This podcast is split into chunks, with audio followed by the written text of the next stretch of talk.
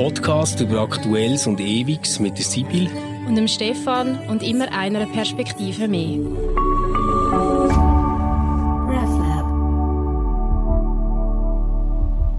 Hallo und herzlich willkommen zu Converse, zu einer neuen Ausgabe von unserem Podcast. Wir haben vor zwei Wochen, Stefan, über Mannenbilder geschwätzt und ich bin erstaunt gewesen. Wir haben ganz wenig Kommentare dazu bekommen. Ich habe gedacht, das ist ein Thema, das eventuell mehr Kommentare äh, provoziert, weil wir ja doch immer wieder wirklich eine schöne Anzahl Kommentare zu unseren Sendungen überkommen, zu unseren Folgen überkommen. Aber jetzt, letztes Mal, habe ich ganz wenige Reaktionen bekommen und du hast mir gesagt, Stefan, das sagt bei dir, bei euch im RefLab auch so gewesen. Kannst du genau. dir erklären, warum? Du hast gesagt, gelost sei sie sehr gut geworden. Also es ist nicht, dass es nicht, das Thema nicht interessiert hätte, aber ähm, irgendwie hat es ganz wenig Kommentare dazu gegeben. Vielleicht müssten wir einfach mehr streiten. Vielleicht sind wir uns irgendwie wie zu einig und haben äh, einfach beide gefunden, ja, es geht jetzt nicht um das archetypische Bild von Männlichkeit, weißt, wo ja oft so ein super Zerrbild hergibt, sondern wir wollen irgendwie darüber reden, wie wir das so ein bisschen ernsthaft sehen. Und vielleicht ist das gar nicht einfach so kontrovers gewesen, dass es triggert hat und man gefunden, da muss ich jetzt auch etwas noch dazu sagen. Aber es ist tatsächlich so gesehen. Ich habe, glaube insgesamt jetzt auf die ganze Folge im Fall etwa ähm, vier bis fünf Kommentare gehabt. Mhm. Ist, äh, Aber es ist doch irgendwie schon noch interessant. Also wenn man über die Mannenbilder redet, dann gibt es äh, wenig oder fast kein Kommentar. Eben vielleicht, weil alle finden, jawohl, das stimmt ja. Wenn man aber irgend über ein Frauenthema oder uiuiui, ui, ui, äh, Hilfe, Hilfe über Feminismus redet, dann gibt es immer sofort wahnsinnig viel Kommentar, obwohl man ja auch dort äh, müsste meinen, doch, dass das doch irgendwo jetzt die, die Anliegen in der sogenannten Mitte von der Gesellschaft angekommen sind. Also das hat mich noch erstaunt, dass irgendwie die, ja. die, das, die Geschlechterthematik ja sehr wohl sehr interessiert und auch immer noch für sehr viel Aufregung sorgt. Aber wenn man allein über Mannenbilder redet, dann anscheinend nicht so. Ja, und ich glaube, es lebt eben ein bisschen davon, dass man in ein Fettnäpfchen trampt oder einmal etwas sagt, was falsch ist. Und vielleicht haben wir einfach zu wenig äh, Fettnäpfchen getroffen bei unserer Sendung für Reaktionen. Ein anderer ganz grosser Fettnäpfchen-Hüpfer ist ja von uns gegangen in der letzten Woche. Das ist der Prinz Philipp. Jetzt weiss ich, dass du die zwar mit Klatsch und Tratsch nicht schlecht auskennst, aber wirklich keine Ahnung hast von Royals. Nein, weißt du, wer der Prinz Philipp ist? Das weiß ich schon, weil ich würde sagen, das okay. weiß man auch, wenn man keine Ahnung von den Königshäusern hat. Der jetzt verstorbene Mann von der Queen. Ja, ja. ich weiß auch, dass er ab und zu ins Fettnäpfchen trampelt ist. Ja, ich, ich kann aber wirklich über Königshäuser, ich verwechsle es eins mit dem anderen und ich, ich bin wirklich überhaupt nicht dabei. Aber erzähl hey, mal von ja, dem Fettnäpfchen-Tramper. Also ich, ich bin so wieder aufmerksam geworden eigentlich auf ihn ähm, bei The Crown, wo äh, äh, ja, eine Netflix-Serie ist, die ich geschaut habe. Und ähm, haben dort so eine ziemlich interessante Figur gefunden. Und jetzt eben so, nebst dem, dass ganz viele Nachrufe auf ihn sind veröffentlicht worden, sind ja auch so die besten Quotes von ihm gebracht worden. Und die besten Quotes so eine zweischneidige Sache, weil, hey, du ziehst das so durch und liest es und ab und zu denkst, oh Mann, fuck, das ist hure witzig. Und nachher wiederum, yes, Gott, das hat er aber nicht gesagt, oder? Weil es schwankt wirklich so zwischen imperialistisch triefendem Rassismus bis zu einfach hure geile Sprüche, die nur alte Menschen dürfen machen, finde ich. Mhm. Also so eins von den Beispielen, wo ich mich fast weggehauen habe, ist, so ein 13-jähriger Schüler erzählt ihm, dass er gerne möchte Astronaut werden später und er muss einfach so ganz trocken gesagt haben, ja, aber da musst du zuerst schon noch ein bisschen Gewicht verlieren, oder? da habe ich auch so vorgestellt, weißt so in einer Welt, wo irgendwie Walt Disney und der ganze Rest allen erzählt, du kannst alles werden, was du willst, wenn du nur an dich glaubst. Gibt es einfach noch der alte Prinz Philipp, der sagt, du müsstest aber schon noch zuerst ein bisschen Gewicht verlieren. Mhm. und dann habe ich gedacht, das wäre vielleicht das geiles Thema für heute. Wir müssen gar nicht über Prinz Philipp reden, aber so über Humor, weil das Ganze hat bei mir mindestens immer wieder so etwas, dass ich nicht alles okay finde, was ich lustig finde, aber vieles lustig finde, was gar nicht alle okay finden. Mhm. Das ist ein sehr spannendes Beispiel, das du sagst. Also wir können gerne über, über Humor reden. Ich finde das ein, ein immer spannendes Thema. Und ich glaube, dass das Beispiel zeigt etwas ganz Gutes, äh, wo eben der Humor ausmacht.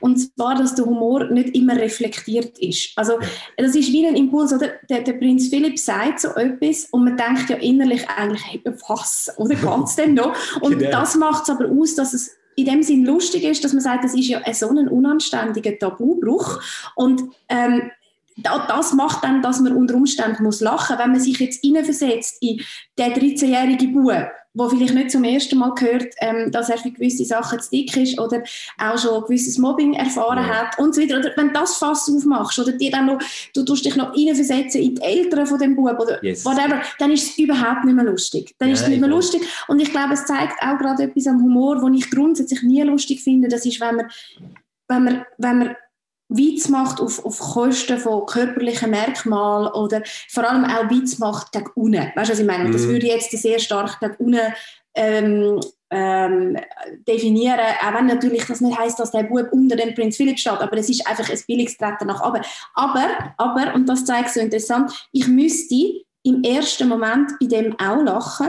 Und okay. zwar, ich weiß nicht, ob aus, einfach eben, aus wahrscheinlich ich muss lachen ab dieser Unverfrorenheit, oder? Ja, Dass er als, als, als Mensch, der ja weiß Gott mit der Öffentlichkeit zu können umgehen, weil das seit seinem frühen Leben ihn begleitet, er so, so etwas macht. Also da, da ist mir, das wäre für mich so ein, ich weiß nicht, es, es, es, es, es, es entsetzt zu lachen, aber gleichzeitig auch Leck, der hat, der, hat auch noch, der hat auch noch Mut, ja, für ja, oder? Jetzt können wir wieder darüber diskutieren, ist das wirklich Mut, ein, ein Kind zu beleidigen? Mut ist ein Kind. Aber du, du ja. weißt, was ich meine, das ist ja der ultimative Tabubruch, dass du vor der Kamera ein Kind beleidigst. Also das musst du ja, jetzt einfach wirklich gar nie machen. Und ich glaube, die Unverfrorenheit, die würde mich zum Lachen bringen. Mhm. Mhm. Und ich, das, das ist auch etwas, denke ich, was der Humor ausmacht. Also wir lachen manchmal über Sachen, wo wir eigentlich wenn wir es genauer reflektieren, müssen wir sagen, hey, das ist eigentlich voll nicht zum Lachen. Also ich kann dir ein Beispiel geben, wo ich immer muss darüber lachen muss und mich jedes Mal wieder frage, hey, sag mal, Sibyl, wirklich hast du so einen, einen einfach gestrickten Humor? Und zwar, das ist, ich habe ja schon mal gesagt, ich finde sehr viele Sachen, die Joko und Klaas machen, sehr lustig. Ja, genau. Und das ist jetzt wirklich ein Humor, der nicht mein Alter anspricht, denke ich einmal. Eigentlich, also ich bin nicht so denkt. Nicht Zielgruppe, genau. genau. Ähm, ich muss, könnte man auch sagen, hat Humor äh, ein Alter äh, oder ist das altersunabhängig? Ähm, ich wäre, glaube ich, noch ein Beispiel dafür, dass es altersunabhängig ist, weil das Ziel geht eher auf äh, so ein bisschen Teenager bis Adoleszente. Oder? Ja. Also von ja. der Sprache her und so. Obwohl man muss sagen, Joko und Klaas ja immer wieder auch ganz, ganz grossartige Sachen machen, wie Klammerbemerkung, das letzte, die letzten Sendeminuten, die sie gewonnen haben, wo sie einfach eine ganze Schicht geil von einer Pflegefachangestellten ja. ähm, begleitet haben mit der Kamera, wo, wo jetzt auch für den Grimme-Preis nominiert ist. Ähm, zu Recht, denke ich. Sie haben schon eine Ausstellung gemacht, Thema Männerwelten, wo sie auf sexualisierte Gewalt aufmerksam gemacht haben, wo auch dann nachher Preis gekrönt worden ist. Also sie machen immer wieder auch so Sachen. Sie setzen sich sehr stark ähm, ein für, für Seenotrettung. Im, im, Mittelmeer, also sie haben durchaus auch diese Seite. Sie sind nicht einfach, wie sie immer wieder bezeichnet werden, ein Blödel Aber sie haben halt auch die Blödelei in sich ähm, drinnen, respektive leben die auch vor Kamera aus und dort zum Beispiel immer wieder, weißt du, es wird dann zusammengefasst unter, mach doch mal wieder was mit Saufen. Und da ist zum Beispiel etwas, dass sie auf eine Weinmesse gehen mhm. und sich auf dieser Weinmesse Sie tun so, als würden sie einen kultivierten Beitrag drehen wollen und lassen sich auf dieser Weinmesse, aber man kann es nicht anders sagen, einfach volllaufen. Und das ist echt, gell? Die lassen sich wirklich Ja, das ist so echt, wie wenn der Uli mhm. Schulz, ein befreundeter was ist er, Musiker, Comedian, ja. Moderator, Entertainer nennt er sich, glaube selber, von ihnen, der auch immer wieder regelmäßig Auftritt hat, wo sich dann auch volllaufen lässt und dann auf so gestopfte Events geht und dort die Leute interviewt. Und jetzt kann man sagen, das ist ja total blöder Humor, oder? Also ich meine, wir wissen alle, dass Alkoholismus kein lustiges Thema ist und wir wissen auch alle, dass wir mit Alkohol sicher nicht lustiger werden, sondern dümmer und unangenehmer, nur wir selber meinen dann, wir sagen jetzt ja, unglaublich ja. witzig. Das ist so die sehr negative Wirkung, die Alkohol hat in der Selbstüberschätzung und in der falschen Selbstwahrnehmung. Aber ich sage dir, ich muss jedes Mal so unglaublich lachen. Ja. Weißt, und da merke ich wieder etwas, da ist der Humor sehr unreflektiert, weil mhm. er einfach in mir etwas, ja, ich weiß auch, eben zum Lachen bringt.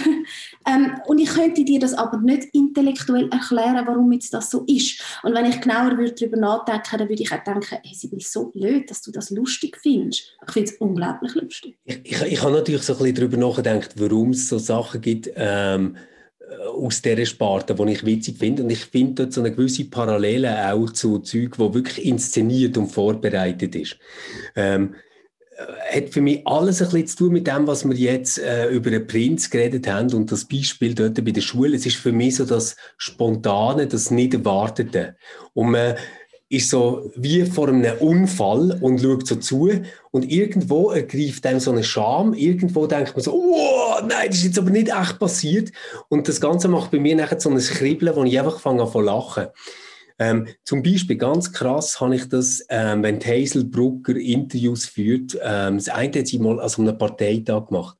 Die ist einfach so unglaublich schnell und schlagfertig und kann den Leuten äh, das Wort im Mund umdrehen und du siehst die einfach so dort hocken mit Popcorn und schaust jetzt einfach zu, wie jemand brutal scheitert vor dieser Kamera und sie einfach so viel schneller ist als der Rest. Oder auch, und das war jetzt so etwas ganz typisch äh, inszeniert, bei Downton Abbey gibt es äh, Violet Crawley, ich weiß nicht, ob du das mal gesehen hast. Mhm. Das ist äh, Grandma.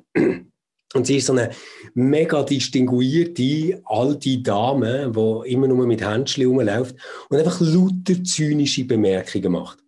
Und so das, ähm, wie soll ich sagen, das Unvorbereitete, dass es kommt so aus dem Nichts und macht plötzlich Jack, das macht bei mir so Lachanfälle. Das ist so mhm. eine Art davon. Mhm. Aber ist es nicht einfach dort immer eben der, der Tabubruch, wo du hast das total gut beschrieben, finde ich auch das Körperliche. Also es fängt an kribbeln und man muss einfach lachen. Wo man einfach sagt, ich kenne das jetzt überhaupt nicht, ich weiß nicht, ob das in dem Zusammenhang stimmt, aber so eine, also bei einer Grandma, äh, wo du sagst, hat so Händchen und so, da hat man ja das Gefühl, ja. es ist eine so ganz distinguierte ältere Dame, die auf jeden Fall alle gesellschaftlichen Konventionen mhm. kennt und die nicht übertritt. Und das macht es ja dann umso lustiger, wenn dann genau die eben solche Konventionen übertritt. Und ähm, das ist auch das, was uns dann zum Lachen bringt. Also seien wir mal ehrlich, wäre das irgendein Mensch gewesen, der das zu dem 13-jährigen Bub gesagt hätte, wo man jetzt einfach, ich weiß auch nicht, aus einer Bar rausgeholt hätte, wo selber eine gescheiterte Existenz ist und, und der sagt zu dem, ja, aber du müsstest dann also schon noch ein bisschen abnehmen. Genau. Ähm, das wäre überhaupt nicht lustig, das wäre einfach nur noch tragisch. Mhm. Dass das ein was ist ein König? Oder? Prinz. Prinz. Also, Prinz. Ich sehe, da sind wir wieder beim wenigen Wissen betreffend König. Es gibt nur eine also, Queen. Also, der Mann von der Königin, oder? Der Mann von der Königin so etwas sagt, das mhm. macht es ja unter Umständen witzig. Da können wir uns jetzt darüber unterhalten, ob es das ist. Aber es ist der Tabubruch. Und ich glaube, Tabubrüche können etwas Witziges haben, obwohl man vielleicht bei genauerem Anschauen sagt, eigentlich ist das nicht witzig, aber der erste Impuls ist, ich muss lachen.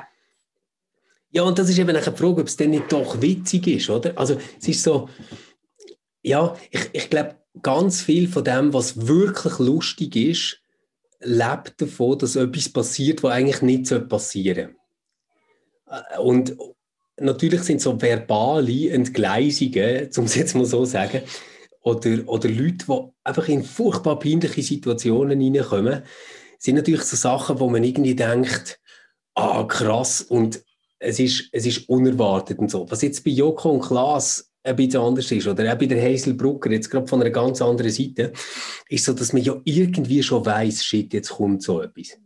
Also man weiß ganz genau, wenn, wenn sie mach mal wieder etwas mit Alkohol äh, spielen, mit Saufen. Äh, mit, mit, extra, mit Saufen. Das, ist genau, ja noch, mit Saufen. ja extra in, der, in dem Vokabular. Dann weisst ja irgendwie, also ich habe es einfach im Jahresrückblick gesehen, wo er irgendwie auf so einer Insel war und hure viel Dosen Bier müssen trinken und sich nachher ein Floß gebaut hat, oder? Ähm, wo, wo, wo nachher einfach so denkst, oh Mann, fuck, das geht einfach garantiert schief und es, es, es wird tragisch. Und da kann man sich schon so ein bisschen wie darauf einstellen und weiss, gleich unter Lösung, wenn er total am Boden ist. Es hat, es hat vielleicht so ein etwas wie ein Drama, wo man mitgeht und äh, so eine eigene Katharsis erlebt, weil man ist jetzt nicht selber, sondern kann zuschauen, wie sich jemand anders zum Aff macht. Und bei der Hazelbilly ist, ist, es so das, genau. du weißt ganz genau, der, der jetzt auf der anderen Seite vom Mikrofon ist, ist so ein armes mhm. Opfer. Und mhm. du wartest nur noch darauf, wie passiert es genau. Mhm. Aber ich glaube, das ist ein, ein, ein wichtiger Punkt, wo du sagst, wir finden es immer wieder auch mal lustig zu schauen, wie jemand anders sich zum Aff macht. Und jetzt, wenn das hochbezahlte Fernsehmitarbeitende machen, wo das gewollt machen und wissen, auf was sie sich einladen und auch Kontrolle darüber haben, was nachher gesendet wird, wie das jetzt Joko und Klaas zum Beispiel machen, hat das ja in dem Sinne nichts Tragisches. Mhm. Wo wir aber uns teilweise eben auch amüsieren, denke ich, wenn wir ganz ehrlich sind, ist zum Beispiel bei diesen Corona- Gegner, Massnahmengegner, wie auch immer sie sich nennen, Demonstrantinnen und Demonstranten, ähm, wo man dann auch Spiegel TV die Reportage oder irgendwie am Abend noch auf YouTube oder es erscheint irgendwo, schauen das, hören, was die in die Kamera reinbrüllen und amüsieren uns ein Stück weit neben dem, dass wir wahrscheinlich auch entsprechend schockiert sind. Und das ist dann wie so ein bisschen auch es sich über die erheben, wie, die, wie, wie affig die doch sind und wie dumm die doch sind. Ja. Und jeder drinnen hat natürlich eigentlich etwas ungeheuer Tragisches. Also ich meine zum Beispiel auch die ganzen Trash-Formate am, am Fernsehen funktionieren ja nur mit dem, dass man sich darüber amüsiert, wie dumm doch andere sind und, und sich da damit auch irgendwie ein bisschen besser fühlt, wenn man auf der Couch sitzt und denkt, so blöd bin ich dann nicht. Also das ist wirklich so ein bisschen Brot und Spiele, ein Stück Ja, also eventuell, eventuell ist es tatsächlich so, dass ähm, Humor, gerade wenn es so medial vermittelt wird, auch irgendwie wie ein Unterscheidungsmerkmal sollte mitliefern. Also, dass man quasi sagt, okay, ich kann jetzt Love Island schauen, wo einfach alle längere künstliche Fingernägel haben als ich Kopfbehaarung, aber ich mache das im Wissen, dass ich selber nicht zu dieser Kultur gehöre und kann mich quasi über das erheben und abgrenzen. Ich glaube aber, dass das nur dann funktioniert, wenn man irgendwie noch so ein Minimum an Sympathie hat dafür. Also wenn ich jetzt ähm, den Bachelor schaue und ich finde den Bachelor und alle, die dort sind, einfach nur Scheiße, dann ist es irgendwie nicht mehr witzig, oder? sondern dann baust du irgendwann eine Autobombe oder so. Und das passiert ja aber nicht, weil irgendwo ist schon etwas Menschliches, was einem noch antickt. So, bei anderen Fällen habe ich es wirklich so, dass ich nachher auch würde sagen, das ist gar nicht mehr lustig, sondern wirklich nur noch tragisch und nervig. Ähm, jüngstes Beispiel, die äh, Typen hier, die irgendwie gegen Ehe für alle sind, haben bei der Raiffeisenbank kein Konto dürfen eröffnen und auch bei anderen Banken zum Teil nicht, haben dann zur Post müssen, die Arme, und verklagen jetzt, also haben jetzt quasi eine Strafanzeige gemacht, weil äh, sie werden diskriminiert. Sie berufen sich da dabei ohne Scheiß auf eine äh, Diskriminierungsartikel, oder? Wo sie wahrscheinlich alle zusammen vor einem Jahr noch wütend bekämpft haben, oder? Und das ist nachher so etwas, da merke ich so wie, dort habe ich aber nicht mehr einen gemeinsamen Teil, die menschliche Grundlage, dort habe ich keine Empathie mehr für das, was dort passiert, sondern dort finde ich einfach wirklich nur, nein, das sind die anderen. Ich gehöre nicht zu euch, ich will auch gar nichts mit euch zu tun haben. Und dann merke ich wie, das ist nicht mehr das Lachen, weißt, was so befreiend ist oder so.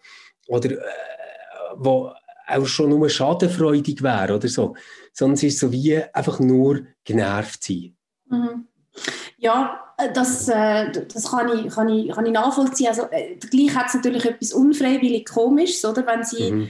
äh, sich eigentlich für eine Diskriminierung stark machen und nachher selber ähm, auf, auf Antidiskriminierungsschutz ähm, bestehen. Ich meine, das Gleiche ist, um nochmal das Beispiel nehmen, die Anti-Corona-Massnahmen Demonstranten, wo, wo, wo Diktatur auf einer Demonstration brüllen. Also das genau. ist ja unglaublich lustig, wenn man sich das überlegt. Das ist eigentlich ähm, wirklich...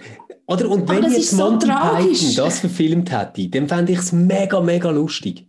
Wirklich, den, den fände ich so lustig, ähm, wenn man sich so einen Monty Python-Film vorstellt, wo es einfach eine riesige Demo gibt und alle brüllen, dass sie keine Meinungsfreiheit haben. Ich meine, das, das wäre großartig. Die heißt so schön auf Hochdeutsch, kannst du dir nicht ausdenken. Genau, also das, das ist, das so unsinnig geil. und du, also ich meine, ja, eben, lacht man darüber, findet man es tragisch, wenn man sich mit diesen Figuren das ist jetzt vielleicht ein bisschen despektierlich gesagt, aber näher befasst ist wahrscheinlich ganz viel Tragik dahinter. Oder? Aber das, wie soll ich sagen, das Verhalten an sich auf einer Demonstration, Diktaturbrille, das ist wirklich wahnsinnig witzig.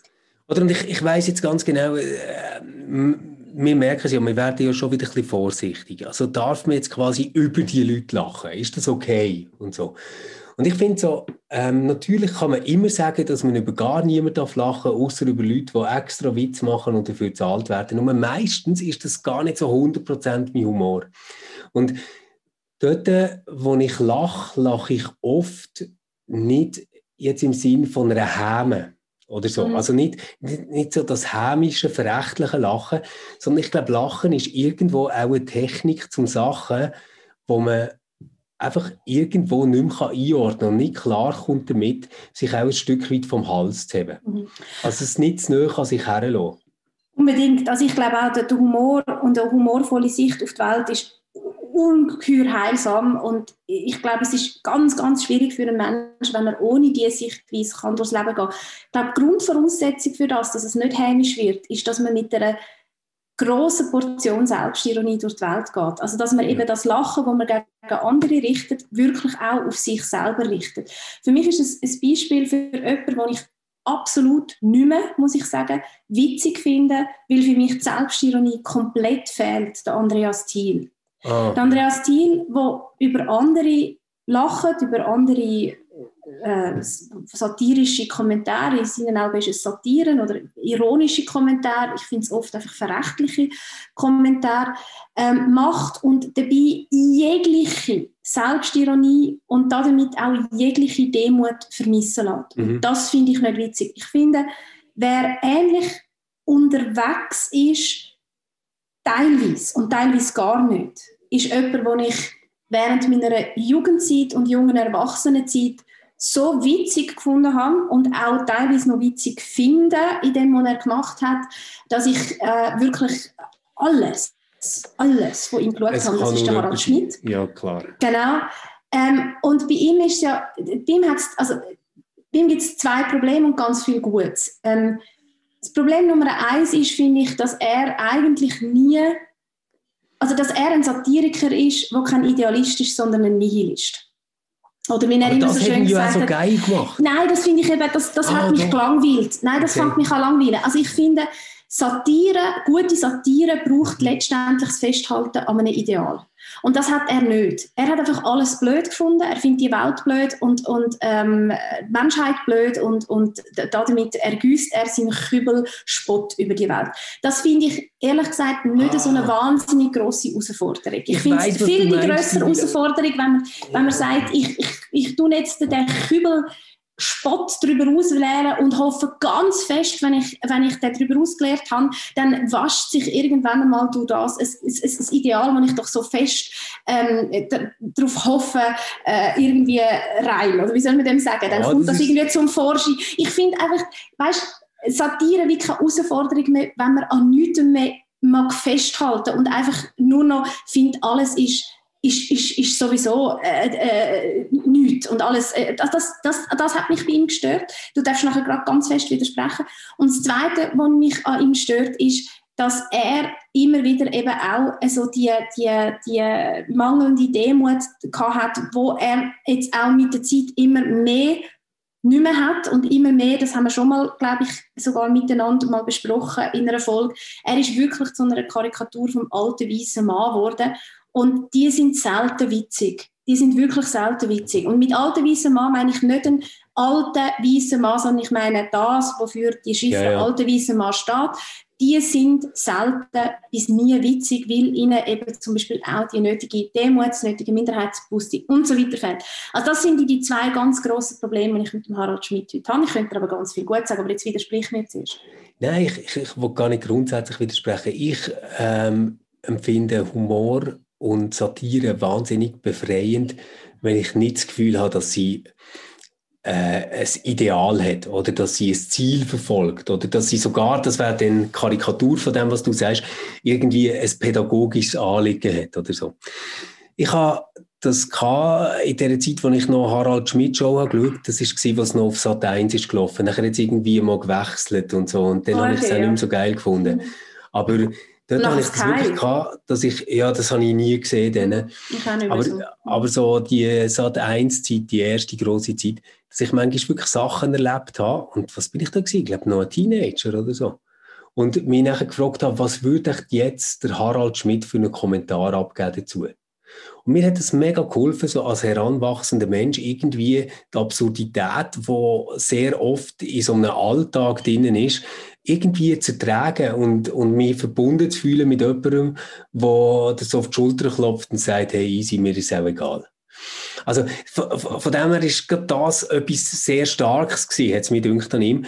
Was ich nicht toll gefunden ist so Sachen, die er hat gemacht wie Leute zu outen, die das nicht wollen.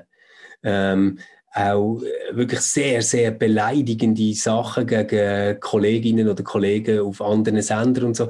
Das, das hat mir nie so gefallen, sondern mehr so das Lakonische, so das, ähm, ich schieße auch drauf. Aber das Beleidigende ist eben meiner Meinung nach Ausdruck von einer mangelnden Demut, sage ich jetzt mal, oder auch einer mangelnden, vielleicht auch einer mangelnden Empathiefähigkeit, also dass er sich schlicht nicht hineinversetzen kann. Ich bringe dir ein Beispiel für jemanden, den ich unglaublich witzig finde, wo ich auch finde, kann, kann, kann ganz, ganz spitze äh, Kommentare machen, wo aber eben genau das, was ich im Harald Schmidt vermisse, hat. Und das ist der Trevor Noah. Ah ja, gut. Trevor, Trevor Noah ist für mich etwas vom Allerbesten, was es momentan mhm. im Bereich von Humor gibt. Ähm, erstens ist er unglaublich begabt, sprachbegabt. Das ist der Harald Schmidt Mega, auch, das muss man auch sagen. Aber Trevor Noah ist unglaublich sprachbegabt. Er ist wahnsinnig begabt, wenn es darum geht, ähm, ähm, also er ist, wie soll ich sagen, von, von der schauspielerischen Kunst ja. her, wo ich finde, muss eben eine Humoristin oder ein Humorist auch haben, wenn sie auf der Bühne präsent sind. Ähm, das hat er und er hat aber selbstverständlich auch bedingt durch seine Geschichte, oder? Er ist in, in Südafrika aufgewachsen als Mixed Race, also sein Vater ist Schweizer, seine äh, Mutter ist Kosa, ich kann es leider nicht richtig sagen. Ähm, ähm, also weißt, das ist, ich kann den Namen nicht richtig aussprechen von dem Okay, ich kann ja, nicht. Es, eben, ich kann den Klicklaut nicht, oder? Also, ja. Aber ist äh, äh, äh, Südafrikanerin mit dunkler Hautfarbe und das hat ihn natürlich ungeheuer geprägt, in einem, äh, in, der, in einem System von der Apartheid aufzuwachsen und dann noch als Mixed Race, also ja. als jemand, der eigentlich nicht darf existieren darf, weil ähm, äh, Mischehen sind verboten gewesen. Und das hat ihn so tief geprägt, dass er nie in meinen Augen kann eben die überhebliche Position einnehmen, die ich dann nicht mehr lustig finde. Mhm. Und durch das, er kann wahnsinnig scharf und unglaublich pointiert schiessen, aber er schießt erstens gegen oben, das ist so das berühmte Beispiel, oder? Satire ist dann gut, wenn sie gegen oben schießt und nicht gegen oben. Aber wenn er gegen oben schießt, weil ich finde, das darf man durchaus auch mal, nimmt er sich da damit rein. Also ja, er schießt gegen oben und schießt gleichzeitig gegen sich selber. Und dann ist es für mich wieder okay. Dann ja, ja. darf man das. Also ich, ich finde auch, der Trevor Noah hat ein mega Talent, wenn es darum geht, auch Leute nachzumachen, Stimmen zu imitieren, ähm, Dialekt zu imitieren. Also seine Trump-Imitationen, die sind natürlich grossartig gewesen. Aber nachher auch zum Teil, wenn im Kongress etwas ist diskutiert worden und dann hat er sehr oft auch, dass er so wechselt zum völlig ahnungslosen Betrachter, der jetzt einfach nicht mehr rauskommt und ganz konfus ist und einfach eine Frage stellt und die sitzt und bam, Pointe ist mega toll. Er, er ist ein Meister vom Timing. Das finde ich mhm. wirklich krass, wie er das mhm. kann. Und auch von der Übertreibung, ähm, wo, wo sich in etwas kann reinsteigern kann. Ganz ein anderer Fall, und du hast es vorher angesprochen, kann mit alten, weißen Männern. Und man kann sich ja fragen, können Leute Leute, die jetzt, ich meine, rein phänomenologisch, nicht unbedingt von der soziologischen Beschreibung, wo du hast gemeint, all die weise Männer sind, können die überhaupt noch Humor machen? Ich kenne zwei Beispiele, wo ich finde, dass es mega geil gelingt. Ähm, das eine ist der Bill Burr. Ich weiß nicht, ob du den kennst. Nein, kann ich das nicht. Das ist ähm, so ein Typ, der ist irgendwie, ich würde jetzt sagen, so etwa 50 und der steigert sich einfach immer in Rage und wird wahnsinnig hässig. Also erzählt irgendwie darüber, wie alle spinnen und so Diener werden von ihren Kindern. Und das Geile ist, er trifft etwas, wo ich mich immer ein bisschen ertappt fühlt bin. Also wenn ich so denke, ja stimmt, ich mache das eigentlich auch.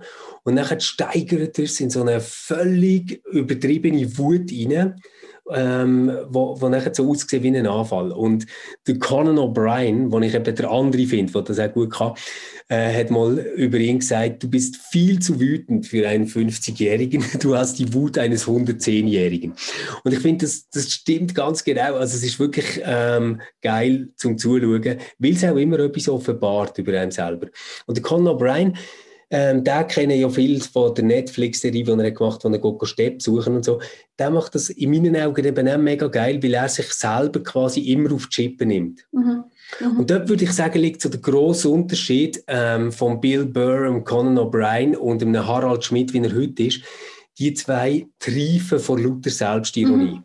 Du hast, oder, oder auch der Thiel, den du erwähnt hast, oder? Ähm, der ist jetzt für mich auf der Seite, wo eben die Selbstironie fehlt. Bei ihnen zwei ist das quasi wie der Grundton, wo alles drin spielt. Und man hat, man hat nicht Angst, dass sie stolpern oder so, sondern die sind jetzt das. Die verkörpern das. Die verkörpern jetzt der Altweismann, der die Welt nicht mehr versteht und findet, Frauen sind überbewertet, oder? Mhm. Genau, also ich glaube auch, das ist eine Grundvoraussetzung, dass das Satire kann gelingen, wenn man das so überhaupt darf sagen. Vielleicht ist ja Humor einfach so etwas unreflektiert, dass wir nie werden können sagen, was eigentlich guter Humor ist, sondern guter Humor ist letztendlich das, was uns zum Lachen bringt. Und wie gesagt, das hat das Eingangsbeispiel gezeigt, das ist eben nicht immer äh, sehr etwas reflektiert oder, oder etwas, ja. sondern etwas sehr Impulsives, mhm. äh, was passiert. Aber ich glaube auch, also wenn wir jetzt wettet, eben die Kategorie aufmachen, guter Humor, gute Satire, dann ist es so, dass ähm, es, es, es, eine Selbstironie von, von demjenigen, von derjenigen, der das macht, braucht. Sonst mhm. wird es einfach äh, zu, zu, zum, zum, irgendwo zum dumpfen Spott ähm, wo, nicht mehr wirklich, wo nicht mehr wirklich spannend ist. Das ist ja auch das, was man jetzt an Markus Somm, seinem Nebelspalter, denke ich, sehr zu Recht auch vorwirft, oder? dass dort eben die mangelnde äh, Reflexionsfähigkeit, was die eigene Position anbelangt, äh, fehlt, äh, oder respektive eben, dass die mangelnd ist. Das andere ist sicher auch dort, äh, oder wo man sich immer wieder muss fragen, wenn man Witz macht, auf Kosten von wem mache ich eigentlich Witz? Mhm. Also wer, wer ist mein Ziel? Ja. Oder vielleicht sogar, um es noch ein bisschen stärker zu sagen, wer ist mein Find? Gegen mhm. wen richte ich mich eigentlich? Und ich denke, das ist zum Beispiel gerade beim Soms im Nebelspalter, wenn man dort genauer anschaut, dann wird es eher tragisch, weil ähm, wenn dann Flüchtlinge zu deinem Ziel werden, dann merkt man, dass das einfach nicht mehr kann lustig sein Ja, ich, ich habe auch das Gefühl, also der Grund, warum ich es nicht lustig finde, das Wenige, was ich habe gesehen ist, dass bei mir sofort das Bild entsteht von dem Markus Somm, weißt, mit der ganz bestimmten Physiognomie, die er auch hat. Wo für mich so wirkt wie so eine beleidigte, eingeschnappte Fünfjährige, wo jetzt endlich die Freiheit hat, allen ans Bein zu pissen, was er schon immer wollen und sich jetzt Leute sucht, die Geld brauchen und für ihn solche Bildchen malen, oder? Und das hat für mich so etwas ähm, crazy-mäßiges, wo ich einfach denke, okay, vielleicht gibt es einfach irgendwie zwei, drei Prozent in unserer Bevölkerung, die so frustriert sind über das, wie die Welt läuft und wie ihr Leben gelaufen ist, die eine schlimme Scheidung hinter sich haben oder whatever, ihren Job verloren haben oder so und das nicht fair finden. Und jetzt irgendjemand brauchen, der ihnen einfach zeigt, schau, ich kann im Fall noch politisch unkorrekt und was du am Stammtisch sagst, das ist im Fall voll geil, ich mache ein Bild dazu, oder? Mhm. Und, und das finde ich irgendwo schade, weil grundsätzlich fände ich es mega, mega geil, wenn man könnte Satire-Plattformen haben, wo nicht mehr die Frage ist, ist das jetzt links oder rechts motiviert, ähm, wer ist der Gegner oder so, sondern wo immer wieder Überschreitungen auf beide Seiten passieren und man nie genau weiß, was jetzt kommt. Ähm, beim, beim Trevor Noah finde ich das zum Beispiel etwas ganz Starkes. Natürlich hat er immer gegen Trump geschossen, aber das ist so gratis gewesen, das ist so klar gewesen, dass das kommt. Aber er kann sich nachher auch mega lustig machen über eine demokratische Kongressabgeordnete, mhm. die äh, auf eine komische Art und Weise und und solche Sachen braucht es für mich, damit ich das Gefühl habe, es ist nicht irgendeine Agenda, die durchgedrückt wird im Medium von der Satire. Mhm. Also für mich ist Satire wirklich etwas, was alles darf. Das ist voll okay. Sie muss nicht alles. Aber was sie einfach nicht sollte, ist quasi das Parteiprogramm werden von jemandem. Oder? Ich glaube, dann wird sie auch zu unterkomplex. Also ja. das ist eben auch das. Ähm, es ist ja oft nicht schwarz und weiß und oft sind nicht einfach die einen die Guten, um jetzt noch das Ganze einfach zu machen, ähm, und die anderen die Bösen, sondern ich glaube schon auch, was Satire oder was guter Humor auch verpflichtet ist, ist, ist letztendlich der Facts. Also wirklich ja. genau anzuschauen, wie ist es dann eigentlich? Und sich nicht auf die eine und die andere Seite ein, ein, ein billiges Findbild zu konstruieren. Also was ich zum Beispiel auch, das ist jetzt nicht hat es wenig mit Humor zu, aber es kommt mir in dem Zusammenhang in den Sinn, was einfach so oft so langweilig ist, ist, ist die Religionskritik von gewissen atheistischen Kreisen, weil die ein, ein Bild von Religion ähm, kritisieren, wo es eigentlich außer in ganz, ganz kleinen Splittergruppen gar nicht gibt. Mm, yeah. oder, oder zumindest von, von, von gelebter Religion. Oder? Ja. Und das, das, ist, das ist so platt. Und genau das gibt es natürlich beim Humor auch, dass man sich dann so über jemanden oder etwas lustig macht, wo man zuerst ähm, die Person oder auch die Umstände so zweckbügt, dass sie so platt werden, wie sie gar nichts mit der Realität zu tun haben. Und das ist Voll. doch auch überhaupt nicht spannend. Und das kann in jeglicher politischer Couleur passieren. Also ich finde, Humor darf gleich auch nicht Fakten ganz vergessen. Ähm, ja, das muss etwas. eigentlich wirklich genau anschauen. Übrigens, wer das genial macht im Bereich Gesellschaftskritik, ist die deutsche Kabarettistin Maren Kreumann. Ja.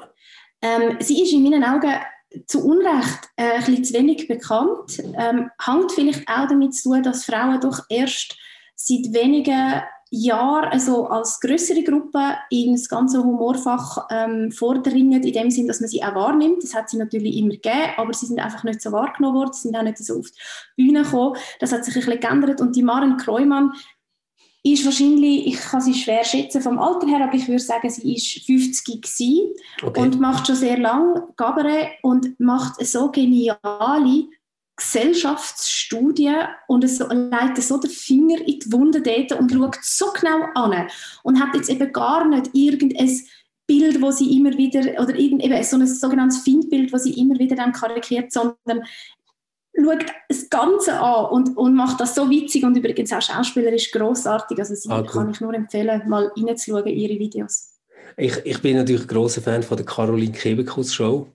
Ähm, ich habe das aber immer nur auf YouTube gesehen. Und zwar, weil das Leute teilt haben äh, über Facebook, bin ich so auf das aufmerksam geworden. Und die macht eben auch das, dass sie wirklich so gesellschaftliche Phänomene, Ungerechtigkeit, Missstände nachher so geil beschreibt. Und sie hat auch ein super Timing. Ähm, sie lässt immer wieder so rauslaufen, dass du denkst, boah, ist das absurd, und dann musst du mitlachen. Und das ist äh, ganz, ganz toll, wie sie es macht. Ich habe sie allerdings, und das schließt das an, was du vorher hast gesagt, bei der Religionskritik Sachen nicht so geil gefunden. Dort, dort habe ich sie auch ziemlich mainstreamig plus erlebt. Sie bei mir äh, sind schon voll auf der Zielgerade von unserem Podcast und ja, wir haben es jetzt ein paar Mal angedeutet, oder? Es gibt so Humor, der irgendwie sozial akzeptiert ist. Es gibt solche, die ändern, sagen wir jetzt, wenn es Humor ist, ähm, RTL 2 wäre. Jetzt habe ich mir überlegt, wäre es parat, dass wir so etwas nehmen, wo man würde sagen, das ist so mein RTL 2 an Humor, wo ich aber einfach äh, doch sehr witzig finde, auch wenn ich weiß, dass es äh, nicht unbedingt zu der Hochkultur gehört. Und etwas, wo man würde sagen, jawohl, das ist so Humor, den ich in meiner Playlist habe, auch wenn ich weiß, dass die ganze Welt meine Playlist anschauen könnte, weil ich bin stolz drauf. Da sind wir übrigens beim, beim spannenden ähm, Thema, wo wir vor zwei, nein, vor, vor vier Wochen besprochen haben, nämlich das Generationenthema, wo man das Gefühl hat, alles, was man zum Vergnügen macht, muss ähm, performancefähig sein. Also, ja, ja, äh, was man zum Vergnügen... Generation hat das nicht. Nein, meine Generation hat das wirklich weniger. Ähm, also gut, also du sagst etwas, wo man eigentlich sagt, wo man sich innerlich fragt, shit, warum habe ich jetzt über das gelacht? Und etwas, wo man sich auf die Schulter klopft und sagt, ja. kann ich einen guten Humor. Genau. Also ich glaube, ich habe eben ehrlich gesagt ähm, beides schon gesagt, aber ich tue es gerne nochmal wiederholen. Ähm, verschiedenste Sachen, die Joko und Klaas gemacht haben, inklusive Besuch auf der Weinmesse, wo ich wirklich sehr, sehr, sehr lustig finde, in der Hinsicht, dass ich einfach sehr fest muss lachen muss oder auch zum Beispiel Oli Schulz auf der Berlina, Berlinale als sein alter Ego Charles Schulz, Schulz, Schulzkowski, ja. wo ich wirklich sehr fest muss lachen ähm, Das wäre so mein RTL 2-Niveau. Und das andere wäre, da gibt es ganz viel. Also da, da, es gibt wahrscheinlich auch vom anderen ganz viel, gell? Ich habe jetzt, jetzt ja, genau, wir tun jetzt ja performen. Das ist das Einzige, was dir jetzt ja, ja, so in Sinn kommt. Nur, ja, so, und auch nur, oder, mhm. wenn ich schon sehr müde bin. Ähm, genau, und beim anderen, also ich, ich sage zwei Sachen. Jemand, wo ich schon mal gesagt habe, muss ich einfach nochmal sagen, ähm, ist der Simon Ensler. Ja. Ähm, sehr gutes Schweizer Cabaret. Auch mal ähm, bei uns gewesen. Auch mal bei uns sogar gewesen. Genau, ich sage das aber nicht drum, ich habe das schon vorher gesagt, wo ich nach wie vor einfach sprachlich, eben wo ich auch finde, ist, ist alles andere als unterkomplex, sondern ist sehr differenziert, generiert überhaupt nicht irgendwelche komischen Findbilder oder so. Wirklich unglaublich gut und immer, immer mit einem liebevoll idealistischen Blick auf die Welt, wo mir im Unterschied zu dir, Stefan, halt wirklich wichtig ist. Ja, Genau, ja. das ist das eine. Und das andere, weil ich ihn genannt habe, ähm, Trevor Noah, die, ist- die, eine der für mich allerbesten Nummern ist die Eroberung vom, von Indien. Okay. Also wenn man das kann anschauen- von Indien. Genau, wenn man das kann anschauen wie die, äh, das britische, the British Empire ähm, Indien äh, erobert, ja, für Strich hat, äh, das ist so unglaublich witzig. Und das ist übrigens eine Religionskritik, wo einfach at its best ist. Jetzt, Super. Stefan, jetzt musst du noch ein paar Frauen bringen, wieso bringe ich noch ein paar Frauen? Nein, ich, ich habe, äh, also ich habe in der Hochkultur habe ich eine Frau, die ich wirklich sehr verehre für ihren Humor. Aber ich, ich fange an mit einem gemischten, mit einem gemischten Grüppli. Ähm, für mich ist etwas, was ich wirklich mega, mega witzig finde und weiss, dass es nie wird in die Hochkultur schaffen, How I Met Your Mother. Und das Witzige für mich besteht darin, dass ich so absolute Stereotypen habe, die das machen, was man von ihnen erwartet. Es kommt dann trotzdem immer ein bisschen mehr schief, als man denkt hat. Ich fühle mich bei vielen ertappt und es hat so etwas, wo mich so in eine Nostalgie bringt, wo ich so denke, oh wow, wir teilen eine Welt zusammen und ich möchte auch gerne die kleine Bar haben und immer die Running Gags, die sich wiederholen und so. Also das ist wirklich so ein bisschen, ja, so Seelenpflasterli für mich und der Humor, der mir gut tut. Hochkultur, ähm, tatsächlich ähm, eine Frau, Julia Sweeney. Ähm, und zwar mit dem Programm Letting Go of God. Äh, Julia Sweeney, du hast vorhin gesagt, Religionskritik at its best, würde ich für sie sofort in Anspruch nehmen. Grossartig ist eine Frau, die wirklich über sehr ernste Themen wie auch Brustkrebs oder ähm, Armut oder so wirklich irrsinnige ähm, Comedy-Programme macht, wo einem das Lachen manchmal fast im Hals stecken bleibt. Letting Go of God erzählt eigentlich Geschichte, wie sie selber katholisch ist, sozialisiert worden, wird dann von den Mormonen besucht, wo eine, wo eine, horsträubende Geschichte unter den Türen erzählen und wo sie weg sind, wo sie ihr eigenes Denken, Glauben und Hoffen davon reflektieren. Ähm, das Ganze tönt jetzt viel zu ernst, weil äh, Garantie so alle 40 Sekunden muss man einfach losbrusten. Sie ist großartig. Letting Go of God äh, von der Julia Sweeney. Wenn du äh, das Comedy-Programm genannt hast, dann muss ich jetzt gleich noch ähm, eins nennen, wo ich jetzt immer im Hinterkopf habe, dass das für mich eine der witzigsten Frauen ist. Aber ich kann ihr das Programm nicht nur einfach bringen, weil ich, also ich, ich, wenn man über Humor redet, weil ich meinte, es gehört eben nicht ins Fach Humor nur. Ähm, es ist eigentlich, wenn man es genauer anschaut, kein Comedy-Programm und das ist Nanette von der Hannah Gatsby. Ah, Ähm, ja. Nanette von der Hannah Gatsby ist für mich etwas von dem gewesen, was ich in den letzten Jahren geschaut habe, was für mich am erschütterndsten war ist überhaupt. Also ich habe das schon mal gesagt und es ist kein Witz, meine Tochter heisst wegen ihrer Hannah. Eben, ich kann gerade sagen, es Ja. soll Leute geben, die ihre Ja. Kinder nach ihr benennen. Genau, das ist wirklich so gewesen und das zeigt vielleicht, wie erschütternd das Programm ist. Es fängt das Comedy-Programm an und Aha. hört definitiv als nicht Comedy-Programm auf, sondern als absolut geniale Gesellschaftskritik gleichzeitig wirklich als, als, als monumentales, äh, monumentales philosophisches Traktat, theologisches Traktat, einfach genial, absolut genial. Ich, ich kann, es gibt nicht genug Superlativ für mich, um das Programm zu beschreiben, ähm, aber sie ist sicher etwas, sie bezeichnet sich ja doch auch selber als Comedian, wo, wo für mich absolut wegweisend ist und, und es, wenn man jetzt will sagen ähm, wenn man jetzt von Vorbildern reden, wo ich ja immer sehr vorsichtig bin, aber sie wäre für mich, oder so, sagen wir so, sie ist für mich wirklich eine absolute Leitfigur, Hannah Gatsby. Und wer zuerst will lachen und am Schluss sehr fest erschüttert, erschüttert auf dem Sofa sitzen oder wo immer man das Programm schaut, ähm, dann, dann muss man noch nicht schauen. Super, ich tue das natürlich alles in den äh, Showlinks äh, rein. Und ihr findet das dort, wenn ihr euch das wollt anschauen wollt, Hannah Gatsby oder äh, auch Julia Sweeney. Den Rest äh, findet ihr ja selber äh, hinter euch eine dunkle Seelentürli.